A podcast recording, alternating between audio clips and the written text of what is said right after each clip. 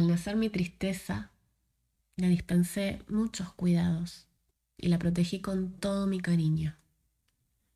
Y mi tristeza fue creciendo, como los demás seres vivientes, robusta, bella y llena de gracia.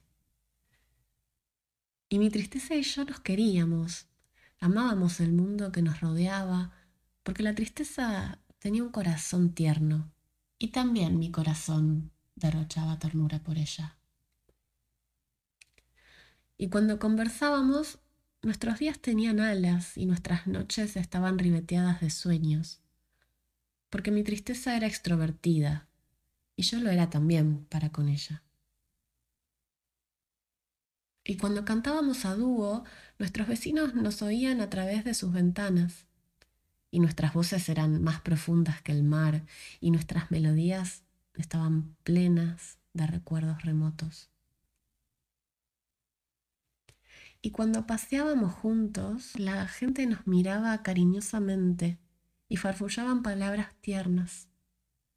Pero había quienes nos veían con envidia, porque mi tristeza era noble y yo me henchía de orgullo por ella. Pero un día mi tristeza murió. Murió como muere todo lo que tiene vida y yo me quedé en soledad con mis pensamientos. Y ahora cuando hablo, mis palabras son como lápidas para mis oídos. Y cuando canto, ningún vecino me escucha a través de sus ventanas. Y cuando voy por las calles, nadie interrumpe su andar para mirarme. Sin embargo, en mis sueños escucho voces que se compadecen de mí y oigo que dicen, mírenlo, es el hombre al que se le ha muerto su tristeza. Cuando mi alegría nació, la tomé entre mis brazos y subí a la azotea desde donde grité a la gente, vengan, vengan vecinos, vengan a ver, hoy ha nacido mi alegría, acérquense a contemplar a este alegre ser que sonríe al sol. Pero nadie acudió a ver a mi alegría y eso me sorprendió.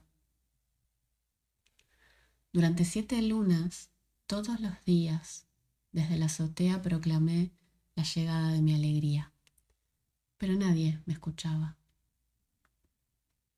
Y mi alegría y yo continuamos solos Nadie se preocupaba por nosotros y nadie venía a vernos.